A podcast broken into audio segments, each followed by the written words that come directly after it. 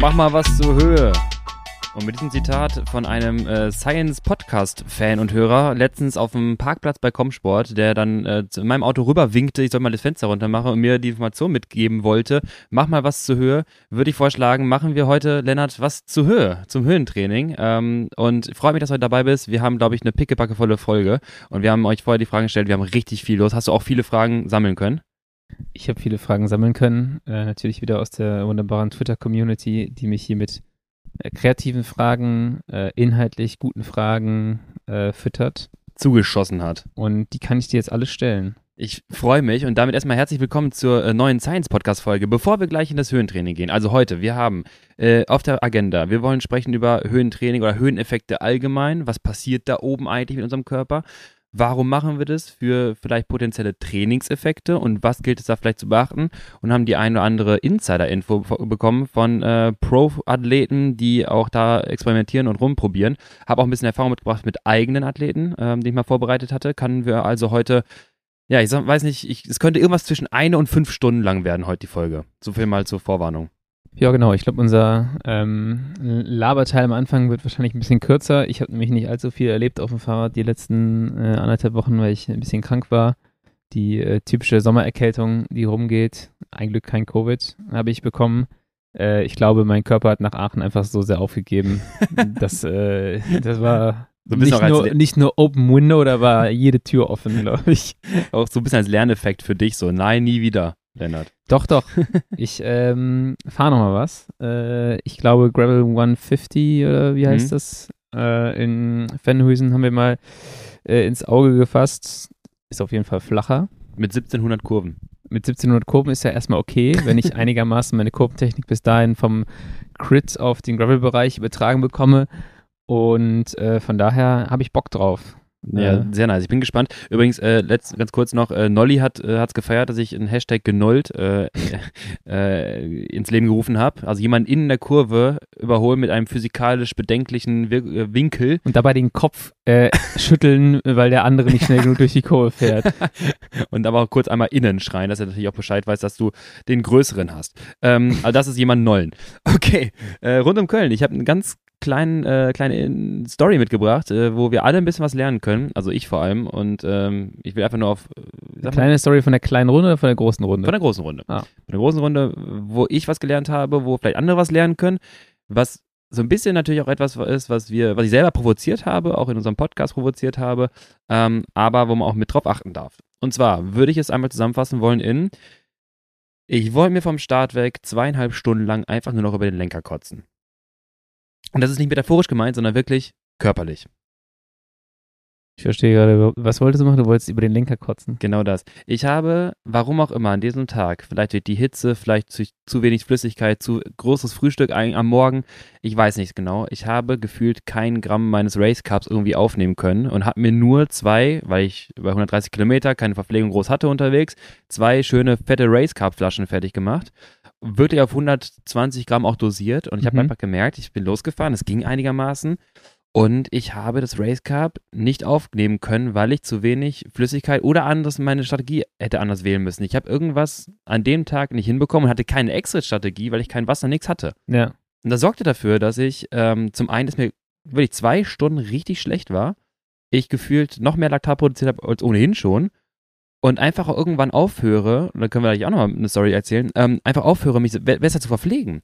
Ich Ja. trage dann irgendwann, bin ich an so einer Situation, es war dann, ich kann, bei Kilometer 80, glaube ich, war ich in der ersten großen Hauptfeldgruppe noch mit dabei, vorne waren äh, eine Sechs-Mann-Ausreißergruppe und ähm, bei Kilometer 80, was das war, gehe ich komplett krachen, bin eigentlich leer mit fast Krämpfen und trage aber die ganze Zeit noch zwei Flaschen Race Cup irgendwie mit mir rum und drei Gels, die ich nicht nehme, aber gleichzeitig bin ich glykogenleer. Ich habe das Ja. Zeug im Magen und nehme es nicht gut auf, weil mir die Flüssigkeit fehlt und habe selber weiterhin keinen Bock, das weiter aufzunehmen Ja. und gehe halt irgendwann bewusst in so ein Defizit, obwohl ich den ganzen Mist im Magen habe. Ja, ist krass. Also ich versuche immer vor dem Rennen äh, eine Flasche, gut, auf dem Hinweg zum Rennen versuche ich Mhm. eine Flasche äh, Slow Carb zu trinken und aber auch eine Flasche Wasser, eine Trinkflasche. Und der, die Genau hat das. dir gefehlt, als äh, als Möglichkeit deinem Körper dann oder deinem Körper die Möglichkeit zu geben, die Kohlenhydrate aufzunehmen. Genau Äh, das war's. Ich habe dann immer auch gemerkt, du kannst jetzt ein bisschen Wasserloading betreiben. Das ist auch für euch Leute, das ist Ja. wirklich auch entscheidend. Gerade wenn du weißt, am Anfang habe ich nicht so viel Verpflegungsoptionen.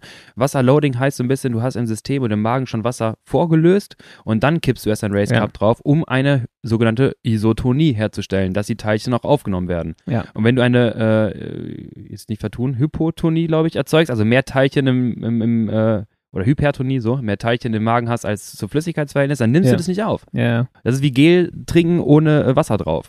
Ja, das ist, das ist richtig bitter. Das Ja. ist wie wenn du dann, du hast dann, ist wie wenn du richtig Hunger hast, aber Hunger auf was Herzhaftes und du hast nur Süß Süßigkeiten. Ja. ne? Du denkst dir so, "Mm, ich könnte jetzt hier diesen Snickers essen, aber irgendwie ist das nicht das, wonach ich, wonach es mir ist. Ja. Und dann isst man das Snickers, Ja. man wird immer hungriger. Und genau. so, oh, Lieber verhungere ich, als Lieber jetzt verhungere ich, als jetzt das zu essen, genau. Und deswegen, äh, das ist total absurd. Du hast eigentlich den, den goldenen Saft da in der, in der Flasche, den du, mit der dich retten könnte. Ja. Aber du kannst es nicht aufnehmen. Also Genau das. Das ist nochmal ein guter Tipp. Bis Äh, dann, ja, bis dann irgendwann glorreicherweise Wifi und äh, vor allem Kian, ähm, ich küsse diverse Organe, wie man heutzutage sagen würde, sein Auge, sein Herz und sonst was, äh, von mir aus seine, seine Leber, äh, der hatte eine Flasche Wasser für mich. Und dann hat er, hat er mir die Wasserflasche gegeben. Ich habe dir eine, wirklich 750 Gramm, so einen richtigen Bottich, Race Cup hingeschmissen. Das hat einmal richtig Klong gemacht auf dem Boden. Äh, war ja ra- randvoll. Hab das Wasser bekommen und dachte mir, endlich merke ich mal langsam, hier passiert irgendwas. Ähm, war dann halt viel zu spät. In dem Moment bin ich wirklich abgefallen. Ja. Ähm, bin auch alleine weitergefahren. Jetzt hier 49 da irgendwie reingerollt nachher. Äh, war auch dann am Ende noch mit Krämpfen geplagt, weil ich einfach grau war. Und dachte mir so, ey, ja, jetzt geht's auf einmal. Hätte ich mal irgendwie vorher überlegt, ob ich noch eine Wasserflasche mitnehme. Ja. Ich weiß es nicht. Ja, normal wirkt das Zeug dann noch relativ schnell, aber Ja. man äh, dann. Dann war es da. Ja, aber dann war es zu spät. Dann, wenn schon die ersten Krampfansätze kamen nach irgendwie 100 Kilometern, dann ist halt auch irgendwie schwierig, dazu mal zu retten. Das war mein Rund um Köln. Hat aber Spaß gemacht. Ja, wollte es eigentlich auch mal fahren. Äh, Mhm. Ich hätte mal Bock, aber dieses Jahr hat es da nicht gepasst. Äh, ich habe mich auch gar nicht angemeldet und es hätte dann mit der, mit der Erkältung auch nicht gepasst. Ich habe mir stattdessen das Profirennen angeschaut. Ähm, war auch cool. War auf jeden Fall weniger schmerzhaft. Und äh, wie jedes Jahr das gleiche Thema. Man fährt auf die Runde. Dann wird, äh, ja, sagen wir mal, das Tempo rausgenommen und dann staut sich alles und auf einmal haben wir Cyclocross-Szenen, wo die Hälfte des Feldes mit dem Fahrrad in der Hand diesen steilen Berg hochläuft. Apose 4. Äh, genau, und dann geht halt eine Gruppe und ab dann ist das Finale 120 vor Ziel eröffnet, was halt immer cool Ja. ist. Also rund um Köln zu Das gucken, stimmt. macht eigentlich immer richtig Bock. Ich nenne es ja auch ganz gerne mal Schrödingers abgehangen, weil du Ja. kannst ja gleichzeitig sehen am Anstieg, yo, ich bin zwar im Feld noch drin, aber, Aber- die springen gerade 800 Watt, ich stehe. Ja. Man konnte auf dem Video sehen, Nick Bangert, einer unserer Athleten, wie er nochmal die Kette neu aufs kleine Blatt äh, absteigt, das aufs kleine Blatt dreht, wartet, die ersten gehen pinkeln. so, Ja, ist halt so. Du kannst halt, also. Was willst du machen, In ne? dem Zeitpunkt, das Einzige, was du machen kannst, du kannst umdrehen. Da ist nämlich so ein Flachstück vorher. Du Ja. kannst all out dieses Flachstück sprinten, Ja. alles, was geht. Und dann, wie bei Swift, mit so mehr Geschwindigkeit in den Berg reinrollen. und, äh, aber wenn du am Berg schon stehst, dann hast du halt echt verloren. ja. Ähm, ja, das war mein, ein Rund um Köln. Ansonsten ist bei mir auf dem Rad nicht viel passiert die letzten äh, paar Tage. Ich habe mehr Radrennen geguckt, äh, Giro. Ähm, was kam noch alles? Giro, was, du willst noch was sagen? Ja, zu Rund um Köln ganz kurz, Ja. weil ich möchte jetzt eben auch die, die, ihm die Ehre erweisen. Äh, einer unserer Science-Athleten, meiner Athleten, Moritz Palm, hat dann das 130 Kilometer Rennen gewonnen. Was dann zumindest auch äh, für, für, äh, sag mal, die Science-Außenwerbung gut war, obwohl äh, ich dann so krachen gegangen bin, würde ich mal sagen. Also die anderen haben, die Kohlen haben es aus dem Feuer geholt. Ähm, starke Leistung, Sechs-Mann Spitzengruppe, äh, auch mit Gran Fondo, National Team, Jedermann und so weiter, und den belgischen Meister, also ein paar gute, äh, gute Jungs mit am Start auf jeden Fall. Ähm, und der Junge schafft es halt am Ende halt immer noch nach so einem, ich sag mal, mit einer 5,5 Watt pro Kilo Schwelle immer noch einen 1400 Sprint im Finale rauszuballern. Äh, und das muss ich sagen, ähm, sah echt gut aus. Also das mal an der Stelle. So, weiter geht's. Wo war, ich war bei, ich war bei Profirennen, genau. Also ich habe äh, viel Giro geschaut dann, äh, aber auch äh, Lotto Thüringen Rundfahrt. Mhm. Ähm, da fährt ein deutsches Kontinentalteam, Max Solar Rose, extrem gut, sehr offensiv. Freut mich, das zu sehen. Äh, generell sehr, ich finde es ein cooles Profil. Ich weiß nicht, ob du was gesehen hast bisher. Es ist meistens relativ wellig da in Thüringen, äh, Mhm. geht relativ viel rechts und links. Ähm, also es so eine, es sind so Runden, wo du halt nicht genau weißt, kommst zum Sprint, kann man es auseinanderfahren. Gerade kontrolliert SD-Works da alles. Ähm, aber wie gesagt, Max Solar Rose fährt extrem gut. Äh, jeder, der das Team nicht kennt, folgt ihm mal. äh, ist, äh, ne, ist nicht unser einziges deutsches Kontinentalteam. Es gibt auch das Team äh, Ceratizid WNT. Ähm, aber definitiv so ein Devo-Team für, für junge Fahrerinnen, die den Sprung schaffen wollen. Das andere Team, was ich gerade genannt habe, Ceratizid WNT, äh, ich mit meiner MON-Verbundenheit habe da natürlich ein anderes Auge drauf, aber gestern äh, Solo-Angriff von Sandra Alonso. Ähm, dachte die ganze Zeit, und trink mal aus deiner MON-Flasche, ist super für die, für die TV-Zeit. Und irgendwann ist mir aufgefallen, die ist solo raus gewesen für boah, bestimmt eine halbe Stunde. Tr trink mal in deiner MON-Flasche nicht nur wegen TV-Zeit, sondern auch für dich. Genau, das ist nämlich das Ding, was mir dann irgendwann aufgefallen ist, so, die trinkt ja gar nicht. Aber das ist ja blöd. Dann dachte ich, das ist nicht nur blöd wegen der Sichtbarkeit, sondern auch einfach blöd, weil das kostet ja auch unfassbar, wenn du Ja. eine halbe Stunde da irgendwo im Sweet Spot-Bereich äh, rum, rumfährst und da war schon ordentlich Zug auf der Kette. Ähm, und ja, das kostet dich bestimmt. Du kannst es jetzt einfach ausrechnen. Ja, lass mal, ne, der König der Mittelwerte, hol König- dir den Taschenrechner raus. Ich würde schätzen, also sie ist eine gute Zeitfahrerin, Mhm. ähm, relativ groß und ich schätze mal so, da wird irgendwas zwischen 260 und 280 Schwelle äh, rauskommen, dann Sweet Spot 250. Genau, dann sagen wir eine glatte 250 als kontrollierte Pace für Sweet Spot. Aber Sweet Spot wissen wir, Ja. hoher Anteil Kohlenhydrate, also 250 Watt. Äh, mal König der Mittelwerte 3,6 sind dann 900 Kilojoule in einer Stunde, die sie verbraucht. Wir haben gesagt, eine halbe Stunde ist sie da Ja. gefahren, also 0,5 sind wir bei 450 Kilojoule. Wir sagen mal, die hat einen Wirkungsgrad, das Kilojoule den Kilokalorien natürlich gleichgesetzt, das macht das Ganze gar keinen Sinn gerade. Durch 4,2 kommen wir auf 107 Gramm Carbs in dieser halben Stunde, In dieser halben Stunde, ja. die sie nicht, Die sie nicht verbraucht hat und nicht zugeführt hat. Genau, die ich, also zumindest nicht für mich sichtbar. Ja. Ähm, ganz am Ende, glaube ich, dann einmal. Und ich dachte so, ah krass, aber das muss man einfach noch viel mehr schulen, was man da gerade macht und was Mhm. das für einen Effekt hat. Also 107 Gramm Kohlenhydrate, wenn man von einer guten Aufnahme aufgeht, ausgeht von, sagen wir, 100 Gramm. Wenn du richtig gut bist, 120 Gramm, dann ist das in einer halben Stunde verballerst du das, was du normal in einer Stunde aufnimmst. Ja. Ähm, und ja, es, weil am Ende kommt sie gerade so mit ihrer Ausreißerkollegin nicht an. Mhm. Das heißt, die werden 150 vor Ziel eingeholt, sie wird noch Dritte, äh, was noch echt gut wäre, aber zwei harte Führungen mehr. äh, Wenn du dich ein bisschen mehr verpflegt hast, ist das vielleicht drin Ja. und du kommst durch und du holst die Etappe. Und auch dann nicht nur für die Etappe selber, sondern für die nächste Etappe fährst du dich nicht so sehr in die, in die Scheiße. Ja. Und das ist ein Fünf-Etappen-Rennen und ich glaube, das muss man noch viel mehr allen Leuten mitgeben. Ähm, immer noch, immer schon an morgen denken und äh, das kostet dich nicht viel, aber nimm ein bisschen nur an Kohlenhydraten auf. Das hält Ja. den Motor einfach ein bisschen besser am Laufen. Nee, definitiv. Und wie du schon sagst, einmal für den morgigen Tag, selbst wenn sie die, sagen wir so, man könnte ja so argumentieren, wäre vielleicht nicht unbedingt schneller gewesen, wenn sie jetzt sich nicht leer gefahren hat, sie ist nicht stehen geblieben, Ja. klar. Aber dann hätte sie, wenn sie draufgegeben hätte, vielleicht ein bisschen mehr Intensität. Jetzt muss man natürlich argumentieren, dann kommst du schnell Richtung Schwelle und drüber. Das heißt, sie produziert Mhm. dann Laktat, sie kann auch nicht unendlich viel Intensität angeben. Ja. Aber wie du schon sagst, ist es halt auch, äh, wie auch im Trainingskonstrukt, was wir viel gesagt hatten, denk auch an die nächsten Tage, nicht nur an Tag 1. Genau, und da auch wieder an alle Leute, die irgendwie Etappenrennen fahren, vielleicht ihren Job gemacht haben, ausscheren, abgehängt sind. Ab das ist der Zeitpunkt, wo du einfach, Ja.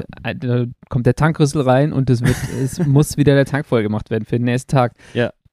Ähm, sage ich auch immer, oder habe ich auch immer zu Baller gesagt in seinen U23-Zeiten, Junge, wenn du deinen Job gemacht hast und rausgehst, ab dann hast du die Chance, bei aktivem Körper auch viel effizienter noch die Kohlenhydrate aufzunehmen.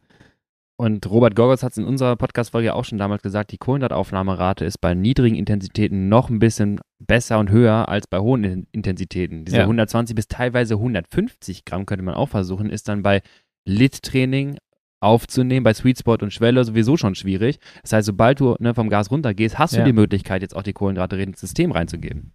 Ja, und das ist äh, essentiell, glaube ich, für viele Leute. Und äh, ja, das ist mir nur aufgefallen. Irgendwann dachte ich so, na, da kann man noch ein bisschen optimieren Ja. an der Okay. ganze Geschichte. Dann habe ich noch ein lustiges Stat. Sie zu, warte ganz kurz, sie zu wenig, ich zu viel. Ja, Vielleicht genau. machen wir einfach mal die Mitte. Ich habe äh, noch einen lustigen Stat. So, äh, eine Fahrer, die ich betreue, Alex Krieger. Mhm. Ähm, ich habe schon immer gesagt, der Typ muss eigentlich derjenige sein, der die allermeisten äh, UCI-Top-Tens hat, ähm, ohne einen Sieg geholt zu haben. Und gestern war im Pro Cycling Stats Ticker dann tatsächlich mal ähm, die wurde auf einmal eingeblendet, most Top Tens since last victory for competitors. Und Alex war tatsächlich auf Platz 1 mit Abstand 126 UCI Top Tens. Ohne Sieg. Da waren auch viele Gott. zweite Plätze dabei. Der zweite, der also zumindest im Girofeld dabei war, war Peter Seri 78. Äh, aber da hatte er auch schon irgendwie auf Peter Seri knapp 50, 50 UCI Top, Tens. Vorsprung, weil ein UCI Top 10 ist schon eine echt harte Sache. 106, das klingt wie eine, das klingt wie eine komplette Karriere. Ja, genau. Und äh, ja, nochmal hier an der Stelle äh, nochmal Ab, Appell an Alex. Appell an Alex, gewinn mal äh, ein UCI-Rennen, das wäre richtig geil. Du hast es gestern auch schon selber gesagt, aber auch mal Respekt. Ähm, das ist jemand, der oftmals unterm Radar fliegt, aber ein super wichtiger Fahrer ist. Ja. Wollen wir einsteigen direkt? Wie hat sich denn Alex auf den Giro vorbereitet? ich weiß es nicht, aber Mm, ich weiß es gar nicht genau. Normalerweise doch machen die immer ein äh, Altitude Camp. so, tolle Überleitung. Danke, Lennart. Wahnsinn. Der war Zelten? Nee. Kann er ja machen. Äh, und zwar, ähm, genau, wir sprechen heute über Höhentraining und wir gucken mal, wie umfangreich das Ganze jetzt wird. Denn ich würde ganz gerne einmal so rangehen. Lennart, das ist heute die Unterrichtsstunde Thema Hypoxie. Das Mhm. heißt, wir müssen natürlich in so einem klassischen Unterrichtsaufbau anfangen. Zunächst einmal, was ist das überhaupt, Hypoxie? Was ist Höhe überhaupt? Was macht das mit unserem Körper? Warum könnten wir davon profitieren? Und was sind die praktischen Implikationen für unser Training? Das hast du wunderschön gesagt. Jetzt sitzt hier als Experte, als harter Theoretiker und ich bin der Praktiker, weil ich schon zwei Höhentrainingslager gemacht habe. Ja, ist richtig. Ich habe nur einmal so eine, so eine drei, vier Tage Suffer-Camp gemacht. Ich ziehe gerade meinen Lehrer-Tweet-Sakko schon mal über, setz die Brille auf, äh, hol den Rohrstock, damit du jetzt auch wirklich aufpasst. Und zwar ähm, offensichtlich, was ändert sich in der Höhe? In der Höhe ändert sich, boah, jetzt kriege ich hier schon wieder einen um die Ohren gleich. äh, in der, die, erstmal die Sauerstoffsättigung im Blut. So, das ist der, das, das Ende der Kette. Aber ähm, in der Höhe. Ja. Nee, du musst mir das sagen, sonst, sonst begebe ich mich einfach hier auf Okay, das ist gar kein Eis. Problem. Also Äh, zunächst einmal, wir fangen mal ganz basic an mit der Höhe. Die Ja. Höhe ändert sich, das ist klar. Meereshöhe 0 Meter, Köln 34 Meter, Zugspitze beispielsweise 2960 Meter, Mount Everest 8048 Meter. Was sich dabei zusätzlich ändert, ist Luftdruck. Luftdruck, denn der wird dann nämlich geringer. Ähm, Und dann damit die Sauerstoffteilchen fast, im genau. Und, jetzt, genau. und das mö- möchte ich einmal im differenzieren. Gehirn. Manchmal auch auf Meeresebene. Äh, und ich möchte einmal differenzieren, genau. Es ist nicht die Konzentration in Prozent an Sauerstoff, die da oben geringer ist. Es ist immer, die gleichen ein- äh, 20,9 Prozent, die wir da oben messen können. Sondern es ist der Sauerstoffpartialdruck, der sich reduziert. Das heißt, es ist gesamt weniger Teilchen pro Volumen und deswegen auch gesamt weniger O2-Teilchen. Es bleibt Konzentration, bleibt zwar gleich, aber wir haben einen geringeren Sauerstoffpartialdruck PO2. Jetzt direkt mal hier, Bitte. ab wann sprechen wir von Höhe? Das ist schon eine der ersten Fragen, die wir bekommen haben. Und Ha. zwar eigentlich. Ja, von mir wahrscheinlich. Lennart hat uns eine tolle Frage gestellt. Ähm, das ist natürlich, also eigentlich theoretisch äh, könnten wir ab 500 Meter damit anfangen. Also Ja. es passiert natürlich, zu, es ist ein lineare, lineares Verhältnis. Das heißt, je höher wir kommen, desto geringer der Partialdruck. Selbst Köln hat einen Unterschied zur Meeresebene ganz leicht, aber das merken wir nicht wirklich. Da sind wir den Holländern so überlegen. So, nämlich diese 20 Meter, die wir da haben. Äh, wenn du unten am Rhein sitzt, dann ist das schon wieder ausgeglichen. Äh, genau, und dann passiert ja auch schon irgendwo was, aber es ist noch nicht wirklich leistungssteigernd. Es ist schon so, dass die ersten Effekte für Höhentraining, chronische Adaptation, ähm, eher Richtung, sag mal, 1600 mindestens, eher 1800 für Trainingsimplikationen 2000 bis 2200 sollten es in dem Bereich sein, ja. Ja. Ronestad hat äh, eine Studie zusammengefasst, ähm, dass er empfiehlt zwischen 2,2 und 2,5, 2,6 irgendwo in dem Bereich für chronisches Höhentraining aufzuhalten. Da- Das ist ja schon mal, also das ist ja schon mal super schwer, da kommen wir auch später zu. Mhm. Äh, einfach, da gibt es fast gar keine Orte. Ja, Wo ist schon das schwierig, genau. Aber das ist aber das Also Aufhalten. 2-2, ich, ich habe, äh, jetzt steige ich immer schon mal voll ein, aber in der Suche nach Orten für Höhentrainingslager Mhm. war es schon ein richtiger Pain, irgendwie was zu finden, was auf 2-2 liegt. Tinje, ne? Tignes gerade so, aber auch Tignes Val Claret, also Mhm. ganz am Ende, ganz, ganz am Ende, da kommst du auf knapp 2-2 Ja, das ist richtig. und der Rest ist halt, also sonst hast du fast keine Möglichkeiten. Aber auch da, wir haben schon Effekte und das ist jetzt, äh, wir gehen mal, beginnen wir jetzt auch mal auf die, die Plakativen, bevor wir jetzt zu theoretisch wieder Ja. weitergehen, dass die Leute ähm, uns abspringen. Akute Effekte auf deine Leistungsfähigkeit, VZ Max, reduziert sich um ungefähr je 1% pro 100 Meter Höhenzunahme ab einer Höhe von 1500 Meter. Das heißt, bist du auf 1500 und wir reden jetzt von ne, 1% je 100 Meter, gehst auf 2500 hoch, reden wir mal schnell um 10% Verminderung der VHC Max und wir haben 2,5, haben wir teilweise Anstiege auch bei der Tour und bei anderen Rennen, wo es äh, durchaus relevant ist, da noch Leistung bringen zu können. 10% Reduktion der VHC Max, überleg dir das mal, äh, eine 5 Liter VHC Max wird dann zu 4,5. Das sind dann ungefähr äh, geschätzte äh, überschlagene 60 Watt die, an der Leistung, die du halt schnell mal verlieren kannst. Ja, und wir rechnen bei unseren Science-Diagnostiken immer aus, was passiert bei plus 5% VC Max. Genau. Das ist schon mal schon ein Riesensprung und Genau. also da, das ist schon signifikant. Die, das ist signifikant, genau. Ähm, weitere akute Effekte in der Höhe, was jetzt vielleicht auch gar nicht so unwichtig ist für unser Training. Ähm, also, wir haben gesagt, es reduziert sich der Sauerstoffpartialdruck.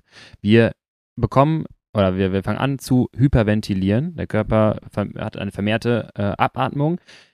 Ebenso reduziert sich der CO2-Partialdruck. Das nennt man Hypokapnie. Das nennt man nicht so wichtig, aber Resultat daraus pH-Wert, also der Säurewert steigt allgemein an im Blut. Das wiederum wird kompensiert, indem der Körper nachher dadurch resultierend eine erhöhte O2 Bindungsaffinität bekommt. Das heißt, jetzt erst einmal, wir haben zwar weniger Bindung allgemein im Blut an Sauerstoff, aber wenn man es jetzt pro Sauerstoff rechnen würde, sind wir etwas effizienter im Sauerstoffbinden, was ja schon ganz cool ist. Das ist die erste akute Reaktion des Körpers, ist quasi Sauerstoff, der geringer vorhanden ist, effizienter zu binden. Ja. Das ist schon eigentlich ganz geil. Die andere Seite, Kehrseite von erhöhtem pH-Wert ist eine vermehrte Ausscheidung von äh, Bicarbonat. You remember Bicarbonat-Folge, unser äh, Blutpuffer für äh, Laktatbildung, was dann wiederum bedingt, dass der Gradient sich ändert und direkt erstmal vermehrt Laktat im Blut messbar ist. Das heißt, du hast eine direkte Erhöhung der Laktatkonzentration, was nicht direkt auf Laktatproduktion zurückzuführen ist. Ja. Also nicht verirren lassen. Wenn ich dann irgendwie 3 Millimol messe, ist das nicht unbedingt, weil ich jetzt die Intensität viel zu hoch hatte, sondern erst einmal durch den Shift von Direktzelle ins Blut. Ja. Gleichzeitig muss man aber sagen, gerade am Anfang, wenn das gerade eintritt, ist ein äh, HIT-Training, ein intermittierendes Wechseltraining, 40-20er oder Intervall oder sowas in der Höhe noch viel, viel, äh, das kickt noch, ja, es kickt noch mehr, weil du kannst das wirklich schlecht puffern. Sollen wir Und, da unsere Anekdote direkt nochmal reinpacken, was wir da gemacht haben? und da haben wir eine tolle Story zu, weil das haben wir am eigenen Leib ja schon gemerkt. Ja, was war unser denn da schöner, los? unser schöner VRM-Test äh, damals in Tinje auf der Höhe, als wir testen wollten, wie lange können wir das Tempo von Tadej Pogacar und Co. fahren. Und ähm, ja, erstmal war es ziemlich blöd, auf dem Wahoo äh, VRM einzustellen. Ja. Da hätten wir wissenschaftlich auch ganz anders rangehen können und uns einfach ausrechnen können, wie viel Watt denn wie viel VRM sein werden, statt uns Ja. VRM anzuzeigen, was ein Trägerwert ist. Und wir haben dann Vor allem durch den Tunnel haben wir begonnen. durch den Tunnel und dann musst du mehr, mehr, mehr, mehr und dann denkst du dir so, okay, jetzt haben wir hier aber 2200 VRM stehen und das ist zu viel und dann hast du bei dem Moment schon übersäuert. Auf jeden Fall haben wir getestet, wie lange können wir die äh, VRM ähm, von Pogacar und Co. fahren. Äh, wir sind losgefahren, ich würde schätzen auf 2000 Meter, Ja, ja, auf ja. 1900, 2000 Der Meter. Tunnel war auf zwei, glaube ich, ja. Okay, genau. Und äh, haben, sind dann einfach losgefahren wie die Geisteskranken. Ja. Und äh, ich konnte das zweieinhalb Minuten fahren. Du bist das irgendwie zwei Minuten 50 gefahren oder drei. Ähm, und da hat man aber dann auch schon krass gemerkt, weil ich habe dann lustigerweise irgendwann mal bin ich in vier Minuten Intervall hier auf, äh, auf Kölner Höhe gefahren und habe gesehen, dass ich über vier Minuten den exakt den VM gefahren bin, Ja. den wir da gefahren sind. Aber es war halt einfach deut und da war noch so ein bisschen Luft nach oben. Ja, Also ich hätte noch ein bisschen länger fahren können. Das war ein signifikanter Unterschied zwischen was kann man da auf 2000 Meter machen und was kann man hier machen. Irre, ne? Und es hat sich einfach so beschissen angefühlt da in Tinier. Also Ja, es ist halt, ne, wir haben gerade die doppelte Kombination aus Reduktion der VHC Max, was ja für so, eine, für so einen Effort extrem entscheidend ist, und halt diese kaum Pufferkapazität im Blut Ja. von äh, Laktat quasi, äh, oder der H-Ion, so ist es ja, nicht Laktat, sondern der H-Ion. Und das kombiniert, das, das hemmt halt komplett den Motor. Ja. Ähm, ich habe, kann ich jetzt meine weitere Story mit ansetzen. Ich habe ja in der gleichen Woche noch meinen äh, Höhentest gemacht. ah, ja, stimmt. Ja. Da bin ich ja von, äh, was war das denn, Rosier oder wie das heißt? Keine Ahnung. Ja, Auf, ganz unten Ja. äh, Bux von Maurice, glaube ja, ich. genau, genau. Ähm, Burgs und Maurice. Tinier-Anstieg hoch bis Col des Arins auf 2,7. Genau, von 800 auf 2,7 hochgefahren, hab mir dann die konstante, ich glaube 260 war es, wollte ich konstant fahren und hab, äh, bin mit Moxie gefahren zum ersten Mal. Ja. Und ich weiß noch genau die Daten. Ich bin wirklich konstant, diese 250, 260, zwei Stunden hochgefahren. Das war Ja. ewig lang. Äh, und nur die einzige Par- Parameter, was sich halt äh, verändert hat, war ja die Höhe. Ähm, und ich konnte zu, äh, sehen, dass die, die Auswertung, ich habe das dann geplottet, ähm, also Höhe gegen SMO2, also Sättigung meines Muskels. Das war für dich als Nerd so einer der schönsten Tage ever, glaube ich. Da kann ich was plotten und ich habe hier so gleichbleibende Parameter. Nur eine Sache ändert sich. Das war zwei Tage vor dem Rennen, die ersten Fans standen schon da und die haben so, ja Mann, ich mache hier Wissenschaft Ja. mit so einem Moxie und ihr steht dann da mit euren Fahnen. Und äh, ich habe mir übertrieben die Pelle weggebrannt an den Armen, das auch nochmal da, bitte in der Höhe Sonnencreme nutzen. Ja. Und ich habe festgestellt, 1,7 Prozent Abfall der Sättigung pro 100 Meter.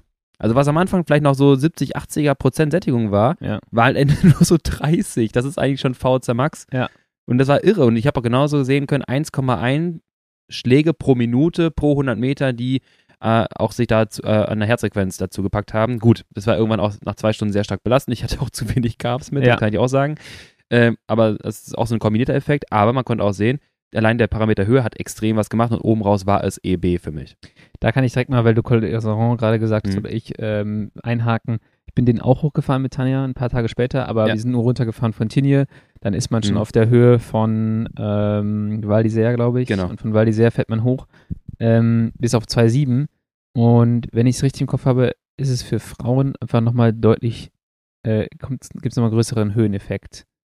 Also, ja, ich habe jetzt eine Theorie, Ja, äh, mal gerade bei der, äh, so, ich meine, wenn es sich vor allem auf die VHC Max auswirkt Mhm. äh, und der Parameter ist tendenziell einen Ticken niedriger bei Frauen, dann hast du da Mhm. wahrscheinlich, wenn sich auf dem Parameter was ändert, nochmal eine größere Leistungseinbuße dann auch. Oder du merkst es halt einfach nochmal deutlicher. Ja, ähm, also das ist fast richtig, es ist ein bisschen komplizierter. Ähm, Ja. Also prinzipiell, äh, da haben wir die nächsten, die nächsten Fragen auch schon mit an, abgeantwortet. Ähm, prinzipiell ist es so, schwerere Fahrer, die ja von ihrer Leistung mehr über die absolute VHC Max arbeiten müssen, verlieren anteilmäßig absolut mehr Mehr. als leichte Fahrer. Dann ist meine These aber eigentlich falsch. Ja, nee, die ist eigentlich, eigentlich ist sie richtig, war aber falsch begründet. Also Ja. erst einmal verlieren die absoluten VHC Max, die hohen absoluten VHC Max hatte wer. Bei Frauen ist es allerdings so, ähm, geringere Körpermasse, äh, Körpergewicht ähm, und gleichzeitig auch ein geringerer Fa- Muskelfaserquerschnitt teilweise und geringere verflechtete ähm, ja, Gefäßbildung und ähm, Kapillarisierung der Muskulatur. Äh, Frauen es ist so, die fahren halt stärker über, ich sag mal, ähm, eine effizientere Fahrweise, Laktatbildungsraten sind meistens geringer und so weiter, die würden da weniger Einbußen haben. Die Sache ist aber, dass lo- in der, in der Muskulatur auch eine lokale Hypoxie erzeugt werden kann, weil die äh, Muskulatur etwas weniger verflechtet mit Gefäßen äh, bebaut ist, kann man sagen. Also die kleinen Dörfer haben zu wenig Straßen, wo es hinlang geht. Ja. Und das sorgt lokal für eine erhöhte äh, oder für eine stärkere Beanspruchung, wenn, wenn die Reduktion des Partialdrucks wirkt. Das Ja. heißt, deswegen muss, habe ich auch schon mal irgendwann gesagt, äh, in einem Video, Mädels in der Höhen, im Höhentraining müssen ein bisschen aufpassen mit HIT-Training, weil die Anpassung der Sauerstoffnahme zum Beispiel Ja. viel länger braucht und die äh, Muskulatur, die entscheidenden Muskelfasern viel stärker weniger durchblutet sind als bei den Männern. Die können Ja. das weniger gut kompensieren. Deswegen sind die eher bei konstantem Gas unterwegs und sollten noch mehr aufpassen mit intermittierenden Belastungen. Ja, ja, weil wir haben das am Iseron gemerkt, also ich habe das auch gemerkt mit der Höhe, so Mhm. hinten raus, so ab 2, 2,4, 2,5, da ich dachte mir so, uff. Und aber Tanja meinte halt schon relativ früh, so sie merkt einen Unterschied und sie merkt ja auch dann einen deutlicheren Unterschied. Ich habe es irgendwann mal gemerkt, ah, ich bin mal auf dem Col Agnel, ist Grenzpass zwischen Frankreich und Italien hochgefahren. Boah, da hat es mir dermaßen den Stecker gezogen, die letzten zwei Kilometer wahrscheinlich auch komplett underfueled, aber Ja. da konnte ich nicht annähernd mehr das fahren, was ich äh, sonst hätte fahren können. Ja, definitiv. Und ich meine, dadurch, dass die VHC Max reduziert ist, ist der Kohlenanteil natürlich auch deutlich höher. Ja. Du hast dich schlecht gefühlt und du kommst halt nicht mehr zurück. ähm, kardiales System. Wir haben gerade über die äh, Atmung gesprochen. Kardiales System, Herz-Kreislauf-System. ähm, und zwar maximale Herzfrequenz reduziert sich stark. Also äh, wenn was in der Ebene vielleicht noch 180, 190er Herzfrequenz ist, ist dann auf 2000 Meter schnell nur noch 170 maximale Herzfrequenz. Äh, gleichzeitig erhöht sich die Ruheherzfrequenz, ne? also von 50 vielleicht auf 60 und 70, wenn Ja. du in der Höhe bist. Und das wiederum bedingt quasi, wenn du jetzt das Delta dazwischen nimmst, also sagen wir mal 250, haben wir 150 Herzschläge äh, Varia äh, äh, Delta dazwischen, oder 170 zu 100, äh, äh, 170 zu 70 haben wir noch 100 Schläge dazwischen. Ja. Das heißt, die Belastbarkeit in der Höhe ist auch viel geringer. Also man muss da viel mehr aufpassen, weil dein Körper kann gar nicht so eine große Range abfahren quasi und äh, Belastung kompensieren. Passt sich das an? Das passt sich an, indem, und das ist jetzt so einer der nächsten größeren Einflussfaktoren, ähm, das Herzminutenvolumen. Also wir reden mal von Cardiac Output, Herzschlag, wie viel Blut kommt pro Herzschlag aus dem System und Herzfrequenz, wie schnell schlägt das Herz. Kombiniert ist quasi so die Auswurfmenge des Blutes pro Ja. Zeit. So, das wäre ist erstmal etwas schlechter, ähm, dadurch, dass sich vor allem auch Blutvolumen etwas reduziert, also Ja. Gesamtblut. Das ist eine Anpassung, chronische Anpassung an Höhentraining. Und das ist somit einer der größten Faktoren für deine Leistungsfähigkeit, denn ähm, das Blutvolumen bedingt auch letztendlich, wie viel kommt, aufgepasst, wie viel Blut kommt zurück von Muskulatur zum Herzen, wie viel wird quasi vor, in das Herzen vorgepumpt. Und je mehr Blutvolumen vorgeschaltet wird, desto mehr Auswurfrate hast du quasi. Ne? Ja. Wie so ein Blasebalg. Wenn viel Luft vorher reingezogen wird, Ja. kommt auch viel Luft nachher raus.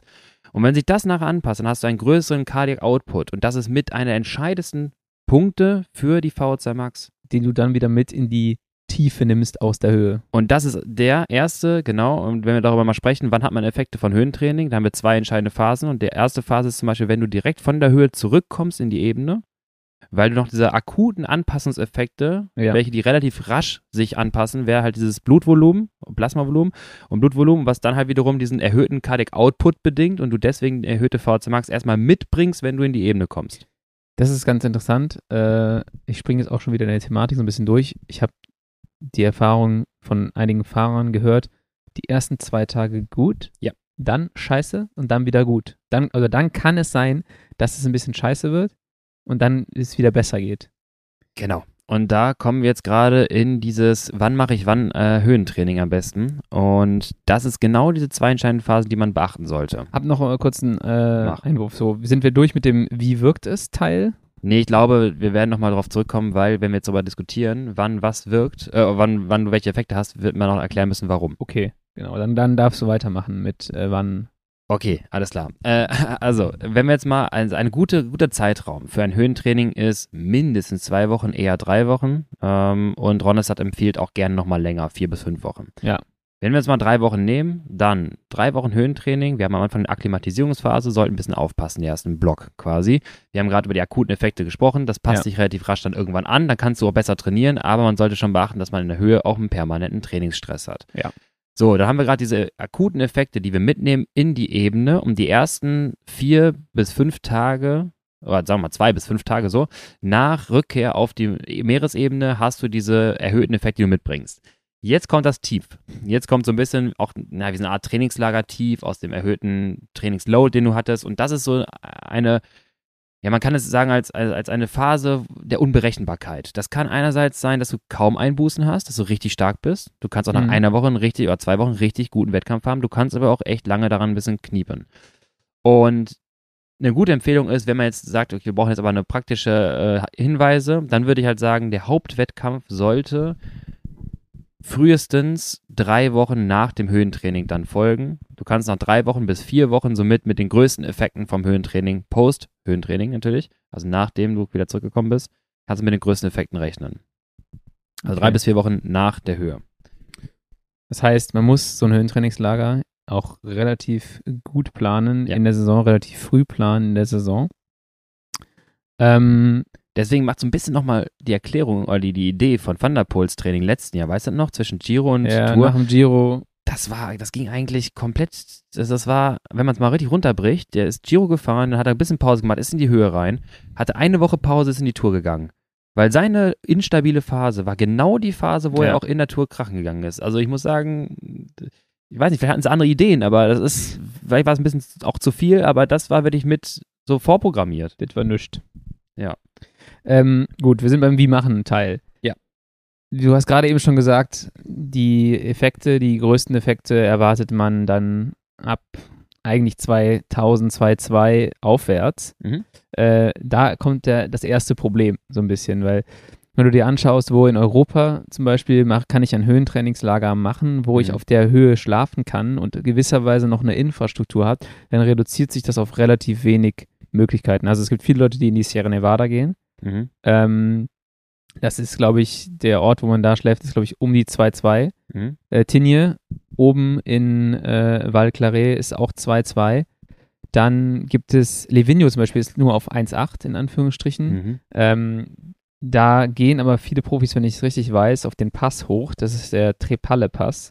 Und der ist dann auch wieder auf knapp 2,2. Mhm. Ähm, Jumbo geht ganz gerne. Die waren eigentlich relativ viel in Tinje. Mhm, äh. Bora ist gerade in Tinje, habe ich gesehen. Ähm, dann geht Jumbo aber jetzt.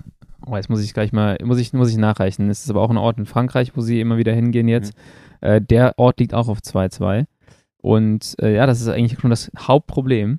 Ähm, auch dann wieder für die Art und Weise, wie man da fahren kann, ähm, die sich bei so einem Höhlentrainingslager dann zeigt. Ja, klar, weil man halt vor allem gucken muss, welche Strecken fährt man, was, was kann man im Training überhaupt machen, was, welches Konzept möchte ich verfolgen. Ja. Und ähm, da, ja, ich hatte einen Athleten, der war letztes Jahr U19, der war in Livigno. Ähm, Mhm. St. Moritz ist das dann auch wo? Ja, es ist in der Nähe. Genau, genau, genau. Äh, irgendwo da die Ecke und ist dann halt viel in der Höhe gefahren, mal den Berg runter, wieder hoch, Berg runter, wieder hoch. Der ist auch viel am Anstieg gefahren. Das heißt, wie du schon sagtest, man kommt auch schnell in diese Richtung, man macht eh viel Bergtraining oder K3-Training und hat man Ja. dann wirklich Effekte des Höhentrainings oder Effekte des ökonomisierten Bergauffahrens? Ja, Was ist passiert da wirklich? Ähm, aber man kann es ja auch so ein bisschen vergleichen mit Studien, die es angeschaut haben, wenn ich in der Ebene trainiere und bergig trainiere, das kannst du ja theoretisch auch machen, dann siehst du schon, dass du in der Höhe gewisse, teilweise, eine große Varianz in den Ergebnissen, aber teilweise da schon positive Effekte hast durch das Höhe, Höhelebens. ja, Das heißt, train high, äh, Entschuldigung, live high, also in der Höhe leben, train low oder live high, train high als mit der entscheidendsten ähm, ja, Anpassungsparameter. Und jetzt muss ich noch einmal kurz abnörden, das möchte ich einmal kurz erklären, Ja. damit das auch für die Leute verständlich wird, was da passiert. Es ist nicht der Trainingsreiz mit kombinierter Hypoxie, weil wir könnten ja auch einfach hier in der Ebene in der Höhenkammer trainieren, das wäre möglich, aber eigentlich würdest du nur deine Leistungsfähigkeit reduzieren. Das bringt es auch nicht so, sondern es ist, wenn wir auf diese äh, metabolischen Parameter nochmal schauen, und zwar vor allem dann die Anpassung, dass die VHS Max irgendwie besser werden soll, dass du mehr Erythrozyten bildest, dass EPO produziert wird. Ja. Äh, Erythropoiein, das ist quasi das Vor der Vorbotenstoff für eine EPO-Produktion, mehr rote Blutkörperchen, die mehr Sauerstoff transportieren, deswegen die VHS Max auch steigt. Dann reden wir vor allem ähm, von der Stabilisierung des sogenannten HIF-1-Alphas. Ist das geil? HIF Denn- 1 Alpha. Genau, denn HIF-1-Alpha ist eigentlich ein, ja, es, es wäre ziemlich geil, wenn wir den, also eigentlich ist der permanent in unserem Körper vorhanden. Das ist richtig nice, weil der ist eigentlich ein Master-Trigger für diese ganzen Anpassungen für Mitochondrien, für Blut, für EPO, für Kohlenhydrattransporter. Der- Das ist der King. Ja. Problem, wenn Normoxy, also ganz normale Höhe vorherrscht, wird das Ding immer permanent abgebaut. Halbwertszeit von fünf Minuten, das wirkt gar nicht wirklich lange, ist Ja. halt weg. Schade. Ja, Es sei denn, wir sind, befinden uns in der Höhe. Dann ist es quasi, wird es etwas stabilisiert. Also Stabilisierung von HIF-1-Alpha. Das ist das, wovon wir sprechen, wenn wir von Hypoxie sprechen. Deswegen wollen wir da möglichst viel Zeit in der Höhe verbringen, damit HIF-1-Alpha möglichst lange wirken kann. Aus fünf Minuten wird auf einmal 30 Minuten Halbwertszeit. Das ist ganz gut, dass du es nochmal so ein bisschen äh, dargestellt hast, weil es Mhm. gibt auch Leute, die fahren hier, trainieren mit so einer komischen Ba- Phantom-Maske. Bane-Maske. Ja.